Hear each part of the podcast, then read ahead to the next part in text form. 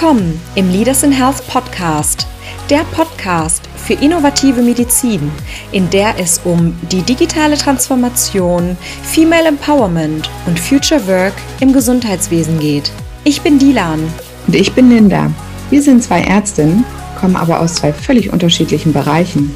Dilan ist Gründerin ihres eigenen Startups und ich bin als Ärztin in der Klinik tätig.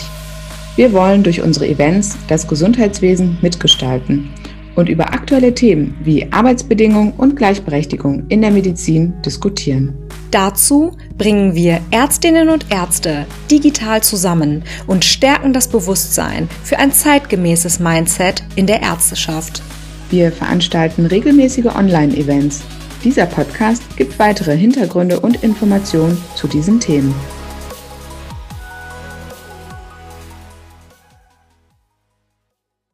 Freue mich sehr, dass wir uns heute zum Podcast nach dem dritten Digital Leaders in Health Event getroffen haben. Liebe Frau Kuhn, herzlich willkommen.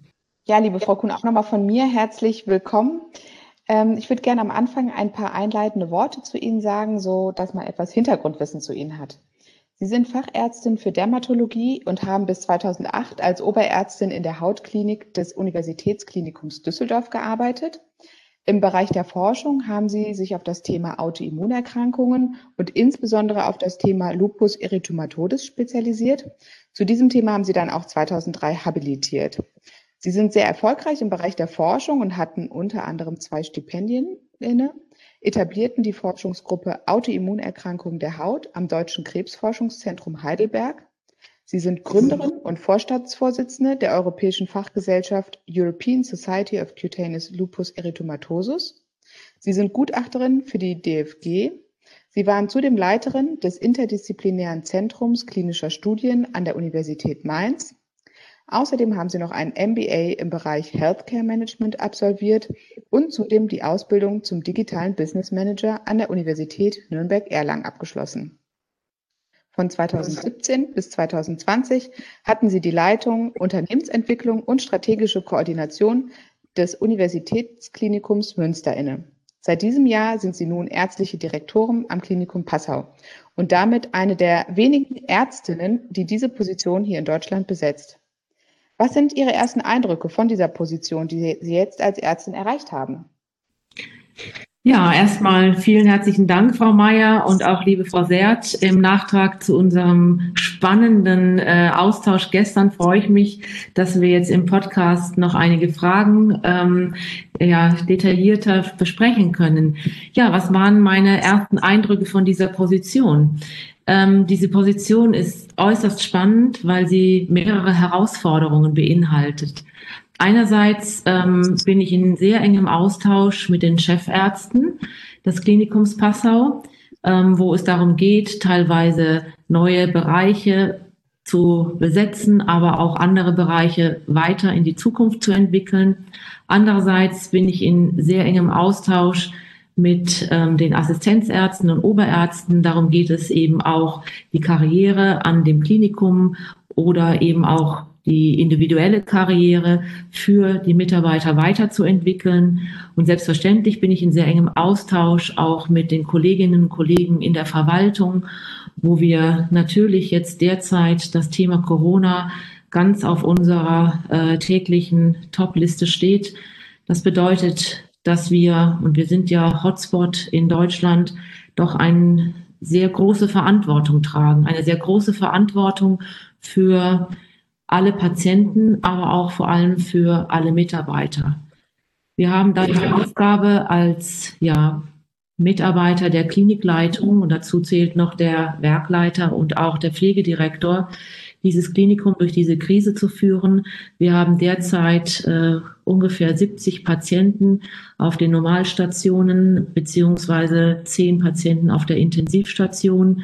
Auf der anderen Seite haben wir die Herausforderung auch, die Mitarbeiter eben entsprechend zu schützen, haben eine Corona-Stelle eingerichtet, wo wir dann die entsprechende Nachverfolgung bei Infizierten selbst durchführen können und haben vor allem ein hervorragendes Testzentrum, wo wir eigene Labore haben und entsprechende ja, Antigen-Schnelltests, aber vor allem PCR-Untersuchungen durchführen können. So insgesamt haben wir also ein großes Spektrum an Aufgaben, aber auch weitere Aufgaben, Bauthemen, aber auch Personalthemen, IT-Themen sind täglich auf unserer Agenda. Und zum Schluss möchte ich gerne noch erwähnen, und das ist auch das, was mich unter anderem gereizt hat, äh, zum 1. Oktober als Ärztedirektorin nach Passau zu gehen, sind es ähm, die Themen, die in Zusammenhang mit dem ja, Medizincampus Niederbayern stehen. Das heißt, ähm, es wurde vor einem Jahr vom Ministerium, insbesondere vom Wissenschaftsministerium in München entschieden, dass es einen Medizincampus Niederbayern in Niederbayern beziehungsweise Passau geben soll. Und hier bin ich sozusagen nun diejenige, die das mitentwickeln und vorantreiben darf. Das heißt, gemeinsam mit der Universität Passau, gemeinsam mit Partnern der Region, mit eben unterschiedlichen Kliniken, aber eben auch weiteren Universitäten wie der Universität Regensburg und der Universität München jetzt dieses Konzept auf den Weg zu bringen und dann im nächsten Jahr ein Konzept einzureichen. Und das ist eine ganz spannende Herausforderung, eine sogenannte neue medizinische Fakultät beziehungsweise eine Universitätsmedizin ähm, zu gründen. Das gibt es relativ selten in Deutschland. Es gibt aber auch natürlich einige Beispiele wie Augsburg oder auch Bayreuth. Aber das macht sehr, sehr viel Freude, mit unterschiedlichen Partnern und unterschiedlichen Personen zusammenzuarbeiten. Besonders eindrucksvoll ist ja auch, ähm, dass Sie eine der wenigen Ärztinnen sind äh, in dieser äh, Position der ärztlichen Direktorin. Wenn wir das richtig verstanden haben, dann gibt es an dem Klinikum Passau ausschließlich Chefärzte und keine weiblichen Kliniks Leitungen. Inwieweit bemerken Sie das in Ihrer Zusammenarbeit? Ja, vielleicht kurz eine Ergänzung. Wir haben ähm, auch eine ähm, Chefärztin, die einen Kollegen sozusagen beerbt hat. Ähm, das ist unsere Radiologen, aber Sie haben völlig recht. Ansonsten sind es ausschließlich männliche Kollegen. Ähm, es ähm, macht große Freude, mit diesen Kollegen zusammenzuarbeiten. Das sind ähm, Kollegen, die teilweise schon lange am Klinikum sind, aber auch einige Kollegen, die jetzt auch dieses Jahr neu an das Klinikum gekommen sind. Und wir haben einen sehr intensiven Austausch und einen sehr, sehr guten Austausch. Ja, ich muss aber auch sagen, es ist so, dass ich oft die einzige weibliche Person in einem Raume bin, wenn es darum geht, Entscheidungen zu treffen oder Entscheidungen auch mitzuteilen. Und ähm, das, äh, ich darf sagen, dass ich das ähm, etwas gewohnt bin aus den letzten Jahren, aus meiner Zeit an der Universitätsklinik in Münster, aber sicherlich auch davor aus anderen Gremiensitzungen. Ähm, ich bedauere das oft sehr, weil ich glaube, dass wir Frauen ähm, nochmal andere auch Aspekte in solche Gremiensitzungen hineinbringen und auch in Entscheidungen hineinbringen und dass äh, Frauen häufiger doch für auch ein gutes Klima sorgen. Und ähm, ja, ich kann immer nur junge Frauen und auch Frauen in meinem Alter motivieren, ähm, sich für solche Positionen zu interessieren ähm, und solche Positionen auch anzustreben. Ich muss aber auch sagen, es ist ein weiter und langer Weg. Ähm, das äh, bedarf einer großen Erfahrung, einer Erfahrung in dem Umgang mit Kolleginnen und Kollegen, dem erfahrenen Umgang mit auch Kollegen aus anderen Bereichen, das heißt nicht nur aus der Medizin, sondern aus der Betriebswirtschaft, aus der Pflege, ähm, so dass man da sicherlich sich auch ein gewisses, wie man sagt, ein hartes ähm, ja oder Fell zulegen muss, um sich auch entsprechend mal durchsetzen zu können und auch zu ertragen, wenn man äh, Kritik entgegengenannt bekommt oder auch selbst auch mal Kritik äußern muss. Ähm, mir ist immer wichtig, dass der Inhalt im Vordergrund steht, äh, dass es nicht darum geht, wer hat hier am meisten Macht, sondern oder wer hat hier am, den größten Einfluss, sondern es geht darum, und das ist, glaube ich, jetzt auch in Passau gerade der Fall, im Bereich der Entwicklung des Medizincampus Niederbayern. Was ist unser gemeinsames Ziel? Wo wollen wir gemeinsam hin? Und was wollen wir gemeinsam erreichen? Und ich glaube, dass äh, kann man nur weitergeben, auch an alle ja, jungen Ärztinnen, sich ähm, auf diese Weg auch zu entwickeln und vor allem aber auch gewisse Positionen zielorientiert anzustreben. Und so habe ich, und das haben Sie vorhin kurz erwähnt, ähm, mich irgendwann gefragt, ähm, was bedarf es, um eine solche Position auszufüllen? Ja, man sollte Ärztin sein. Ja, man sollte auch Wissenschaftlerin sein, weil man sich dann damit auch auf Augenhöhe mit den Professoren und den Chefärzten unterhalten kann. Aber es bedarf auch betriebswirtschaftlicher Kenntnisse. Und deshalb habe ich den MBA in Bayreuth gemacht. Und andererseits darf es aber auch der Kenntnisse moderner Medien. Deshalb, Sie hatten es erwähnt, habe ich mich noch zum digitalen Business Manager kürzlich ausbilden lassen.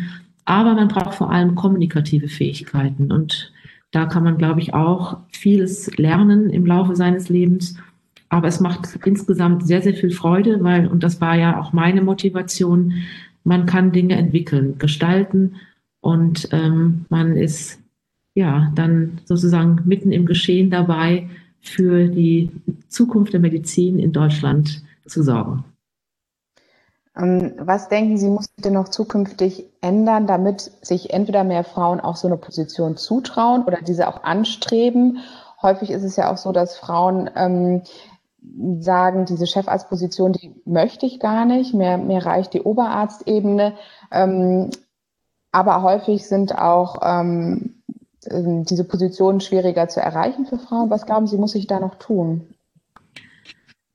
Ja, das ist eine ganz wichtige, aber auch schwierige Frage. Ich glaube, es muss sich auf verschiedenen Ebenen etwas tun. Ähm, auf der einen Seite ähm, sollten Strukturen, die dort ähm, geschaffen werden, auch so ausgestattet werden, dass sie durch Frauen besetzbar sind. Ähm, das bedeutet, ähm, dass die Gremien, die letztendlich diese Stellen auch besetzen, mit weiblichen Personen bestückt sind. Ähm, es war häufiger so, wenn ich in Bewerbungsgesprächen waren, dass auch diese Gremien, die diese Positionen, wie gesagt, besetzen und damit die Personen auswählen, ähm, überwiegend männlich sind. Ähm, ich glaube, es ist wichtig, dass wir weiterhin dafür sorgen, dass in den Gremien auch für die Besetzung der Position für Chefärzte Frauen vertreten sind. Dann ist es wichtig, dass wir Netzwerke haben. Und deshalb finde ich es so wunderbar, dass Sie dieses Forum hier ins Leben gerufen haben, dass wir ähm, uns entsprechend vernetzen. Und ich darf sagen, eine Kollegin von gestern hat mich direkt dann heute auf LinkedIn gesucht und sich mit mir vernetzt. Also das ist ja schon mal sozusagen, soll keine Reklame sein, aber zeigt, dass ähm, wir diese Netzwerke dann auch nutzen, um uns weiter auszutauschen. Ähm, und andererseits ähm, braucht es aber auch Mut. Was ich schon gesagt habe, es muss, es sind Positionen, die ähm, ja verlangen, dass man sich das zutraut, dass man frühzeitig aber auch sich auf solche Positionen vorbereitet. Und ich glaube, wir können in der Ausbildung noch einiges tun. Ganz früh anfangen, Frauen vorzubereiten. Wir sehen ja, dass das Medizinstudium jetzt mittlerweile äh, vielfach oder ja häufig durch einen Überhang von Medizinstudentinnen ähm, ähm, ja, ähm, bestückt ist, aber es dann nach der Promotion, vor allem der Habilitation und wie Sie eben gesagt haben, dann in Bezug auf die Besetzung von Chefarztpositionen doch immer weniger Frauen werden. Und ähm, da liegt sicherlich einerseits daran, dass einige sagen, ich setze den Fokus eher auf die Familie was wir alle respektieren müssen und sollten, denn das ist äußerst wichtig. Aber da müsste es eben dann auch noch mehr Positionen geben, die vielleicht in Teilzeit besetzt werden können, wo man dann auch Möglichkeiten hat, als Frau auch eben neben der Familie eine solche Position anzustreben. Aber andererseits müsste es eben auch möglich sein, dass man ähm, Strukturen und Netzwerke schafft, die Frauen ähm, ja entsprechend Mut zu sprechen, solche Positionen auch anzunehmen. Und das wäre mein Appell an alle jungen Ärztinnen und Ärzten. Ja, bilden Sie sich von Anfang an vielseitig fort, nicht nur im Bereich der Medizin, sondern auch betriebswirtschaftlich oder auch eben mit neuen Themen, wie wir gestern ja auch hatten, die Digitalisierung. Und andererseits ähm, tauschen Sie sich aus Und das war auch das, was ich wahrgenommen habe. Ich habe ja durch meine vielseitigen Weiterbildungen Mentoren und Mentorinnen kennengelernt und habe dadurch auch den Weg zum MBA gefunden und habe also letztendlich ähm, immer wieder Berater, ähm, die ich persönlich kennengelernt habe, aufgesucht. Auch jetzt in meiner Bewerbung für Passau war es mir wichtig, mich mit Kolleginnen und Kolleginnen auszutauschen, um mich vorzubereiten auf diese Position. Stichwort Digitalisierung, total spannend. Ähm, mit der Digitalisierung verändert sich ja gerade ganz viel in unserer Arbeitswelt, so auch die Arbeitswelt im Gesundheitswesen und die, in der wir Frauen tätig sind. Früher waren wir kein wesentlicher Bestandteil, also wurde die Arbeitswelt nicht auf uns konzipiert. Heute sieht das alles ganz anders aus. Und nun ist es einfach auch wichtig, dass dort, wo die Strukturen bestimmt werden, wir mit dabei sind. Ähm, Im gestrigen Event haben wir darüber gesprochen, dass es auch darum geht, dass Krankenhäuser sich nicht als isolierte Einheit verstehen sollen, sondern ganzheitlich denken müssen, um die Digitalisierung voranzubringen. Welche unterschiedlichen Themen ähm, müssen da angegangen werden in dem Krankenhaus oder auch mit dem Medizincampus Niederbayern, was Sie angesprochen haben? Ja, die Digitalisierung der Medizin ist sicher sehr vielfältig und ähm, da gibt es in allen Bereichen eigentlich das Thema Digitalisierung. Das macht es natürlich auch so komplex. Aber letztendlich geht es einmal um ja, die Behandlungsprozesse. Das heißt, um eine klinische Fallsteuerung, um ärztliche Dokumentation, aber auch Pflegedokumentation, um die Medikation, Intensivversorgung, Notfallambulanz, Terminambulanz, die Interaktion mit dem Patienten, die Interaktion zwischen den Ärzten und wie wir gestern auch schon gesagt hatten, es geht darum, ähm, digitale ähm, Befunde möglichst ähm, auch sektorenübergreifend zur Verfügung zu stellen. Also da gibt es im Bereich der Behandlungsprozesse eine ganze Reihe von digitalen Themen, die ähm, strukturiert aufgebaut werden müssten. Auf der anderen Seite gibt es natürlich in medizinischen Einrichtungen auch sogenannte medizinische Serviceprozesse. Das heißt auch im Bereich von klinischem QM, also Qualitätsmanagement, aber auch Hygiene, aber auch Termin- und Ressourcenmanagement, Diagnostik und Therapie gibt es ganz zahlreiche ähm, Ansätze, wo man die Digitalisierung äh, mit einbauen kann. Andererseits gibt es aber natürlich auch in der Unternehmenssteuerung Möglichkeiten oder in dem natürlich klassischen, auch medizinischen Bereich das Einsetzen ähm, dann und da kommen wir auch zum Thema natürlich künstliche Intelligenz, das Einsetzen von Robotern in der Chirurgie, wie der Da Vinci zum Beispiel, der primär in der Urologie derzeit schon eingesetzt wird. Also ich glaube, ähm, die Möglichkeiten sind in der Medizin sehr, sehr vielseitig, möchte aber noch zwei, drei andere Themen nennen, die jetzt ähm, sowohl mich in Münster als auch jetzt in Passau äh, beschäftigt haben beziehungsweise beschäftigen werden, ist das Thema der Telemedizin. Das heißt, mit Hilfe der Telemedizin ähm, ist es ja uns möglich, dann uns mit anderen Kliniken auch abzustimmen und kurz zu schließen. Und um das Thema ländliche Versorgung auch aufzugreifen, ähm, da ist die Telemedizin natürlich ein optimales Tool, um auch ähm, ja, die ärztliche Versorgung auf dem Land ähm, teilweise sicherzustellen. Das heißt, wir beraten oder ähm, auch eben Ärzte, die jetzt in Hausarztpraxen sind und Spezialwissen benötigen, eben in der Behandlung von Patienten oder andere Krankenhäuser, die Intensivstationen haben, wo es darum geht, sich auch zum Beispiel in der Behandlung von Covid-19-Patienten auszutauschen. Also gibt es eine ganze Vielzahl von digitalen Themen, die wir in der Zukunft ähm, bearbeiten sollen. Es fängt aber an in der Ausbildung. Man könnte sich ja auch vorstellen, zum Beispiel äh, die digitalen Vorlesungen, die wir ja jetzt in Corona haben, auch noch auf die Vorklinik so weit auszubauen, dass man auch eine digitale Anatomievorlesung etablieren könnte. Also es gibt ganz, ganz unterschiedliche Bereiche, die uns in der Medizin, glaube ich, sehr viel, ähm, ja, sehr viel, sehr gut tun würden, wenn wir die digitalisieren würden um uns einerseits zu optimieren in den Prozessen, aber andererseits auch die Weiterbildung und die Ausbildung zu optimieren. Ähm, und was glauben Sie, wir hatten eben schon über Karrierechancen gesprochen, ähm, weit die Digitalisierung da vielleicht auch den Frauen die Karrierechancen in der Medizin äh, verbessern könnte. Also ähm, im Moment ist es ja noch sehr strikt und rigide äh, im äh, Krankenhaussystem. Homeoffice ist eine Rarität, existiert kaum. Durch Digitalisierung wäre da vielleicht auch viel flexiblere Arbeitsmodelle möglich, dass man Dinge auch besser mh, hm, von zu Hause aus gestalten könnte oder ähm, insgesamt flexibler gestalten kann. Glauben Sie, das kann Frauen helfen, Familie und Beruf einfacher zu kombinieren und vielleicht die Karrierechancen zu verbessern?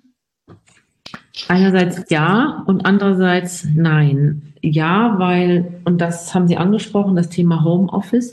Ähm, und ich glaube, da hat eine der Kolleginnen gestern auch gesagt, das ist natürlich in der Medizin nicht immer ganz einfach, weil es geht um den Patienten und der Patient ist nun mal im Klinikum und da ist es nicht ähm, oder fast unmöglich als Ärztin dann, ähm, wenn man in einem Klinikum arbeitet, da digital von zu Hause zu arbeiten.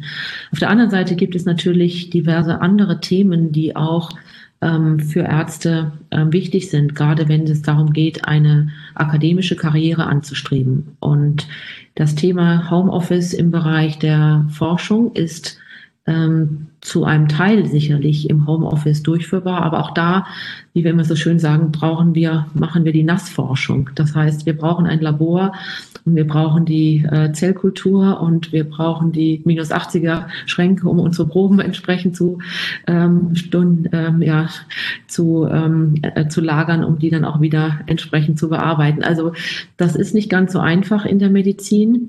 Ähm, aber letztendlich wird es trotzdem Frauen helfen, weil man, glaube ich, gerade ähm, diese verschiedenen Gremiensitzungen, die wir ja auch alle brauchen, oder auch ähm, das Aneignen von, von Wissen, äh, wo man früher noch sehr viel auf Kongresse gefahren ist, was auch schwierig ist, wenn man gleichzeitig Familie hat, dass man das wesentlich vereinfachen könnte.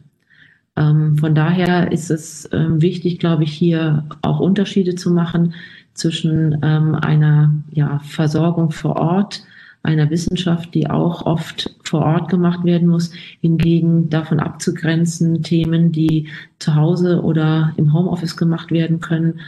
Aber auch das Netzwerken, glaube ich, lässt sich gut über teilweise Homeoffice, Telefonieren, Webinars machen. Und da, glaube ich, kann man auch Frauen intensiv unterstützen.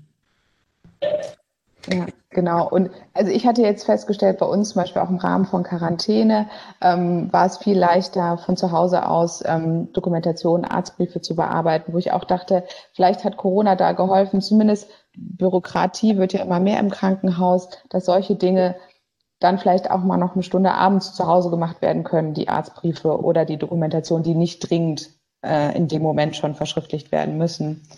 In jedem Fall ähm, hilft die Digitalisierung auch für die Sichtbarkeit der Frauen sowie die Sichtbarkeit von Ihnen, Frau Kuhn.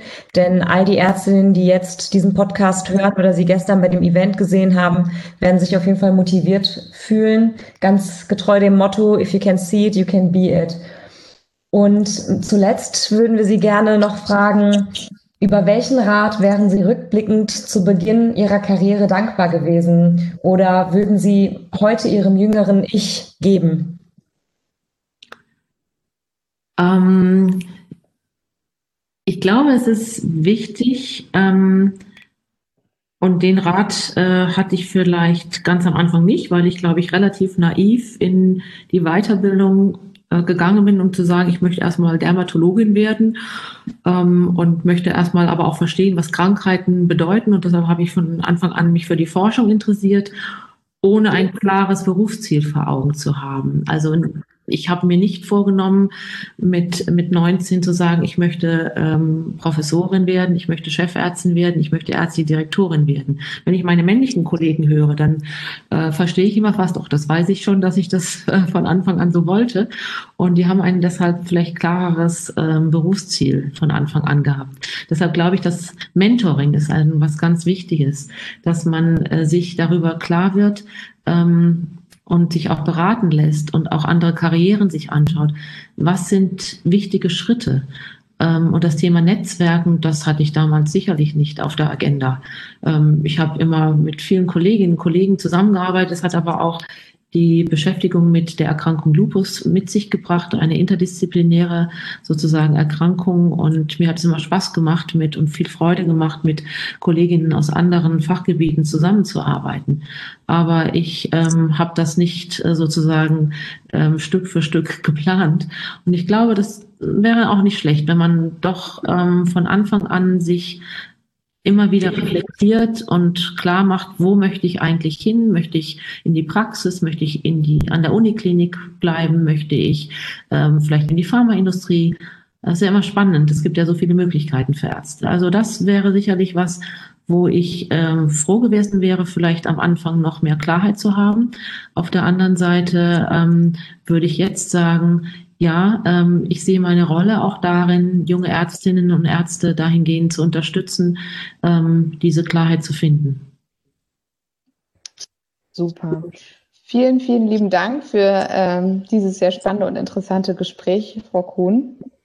Vielen Dank auch von meiner Seite. Es hat sehr viel Spaß gemacht, die Fragen von gestern auch noch ein bisschen aufzuarbeiten mit Ihnen. Ja, vielen Dank, Frau Mayer, vielen Dank, Frau Seert, für diese Professionalität, die Sie hier an den Tag legen. Das finde ich ganz wunderbar. Und natürlich auch freue ich mich, dass Sie dieses Netzwerk gegründet, aufgebaut haben und in dieser modernen Art und Weise mit uns kommunizieren. Vielen Dank an Sie.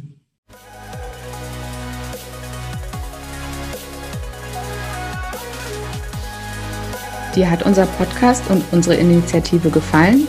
Welche Themen sind noch relevant? Du möchtest mehr zum Thema Innovation im Gesundheitswesen wissen? Auf www.leadersinhealth.de oder bei Instagram unter @leadersinhealth gibt es alle relevanten Informationen zu unseren Events, den Podcasts und unseren Speakern.